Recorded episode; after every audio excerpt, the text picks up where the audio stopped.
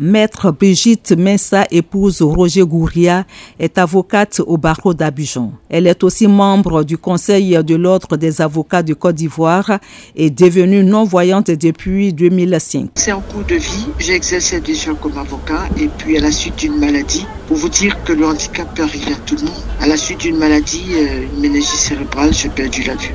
Kwaku Assouman Jules Jusselin, lui est bilingue professionnel, interprète, traducteur. Je suis non-voyant depuis la naissance. Et comme j'avais une passion qui est la langue anglaise, après ma formation à l'Institut des aveugles de Yopougon en écriture braille, j'ai décidé de me rendre au Ghana. Les écoles que j'ai faites au Ghana, j'ai été le seul non-voyant parmi les personnes valides. D'abord à Ghana Institute of Languages et puis au Center of Languages and Professional Studies. Maître Brigitte Mensa Roger Gouria et Kwaku Assouman Jules Jusselin ont réussi à surmonter leur handicap. L'avocate nous dit comment elle conduit et suit les dossiers de ses clients. J'ai une très bonne équipe, j'ai des collaborateurs qui m'assistent euh, véritablement et euh, qui me prêtent leurs yeux, ce qui me permet de savoir ce que les documents ont écrit noir sur blanc, me le disent, donc je suis obligé de faire travailler ma mémoire pour pouvoir euh, développer mes arguments. Nous faisons les jeux de rôle, une fois que tout cela est dans la boîte, nous pouvons maintenant rédiger nos écritures ou bien aller plaider. À force de travail, la clientèle commence à revenir.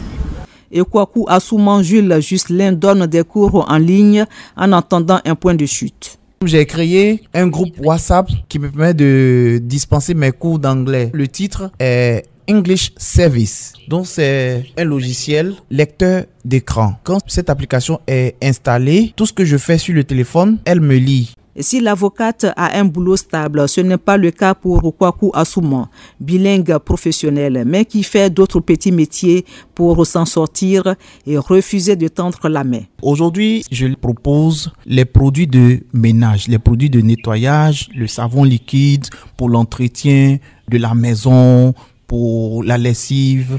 Présidente fondatrice de l'ONG Mouvement ivoirien des citoyens handicapés depuis juillet 2011.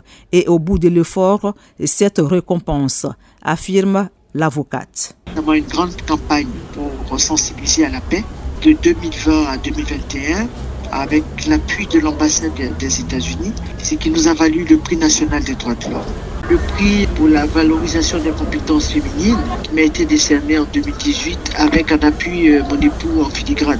Il a été le seul mari qui a été autorisé à venir recevoir le prix avec moi. Et la vie continue même si elle l'a basculé dans le monde des non-voyants. Delphine Bowies, Abidjan, VOA Afrique.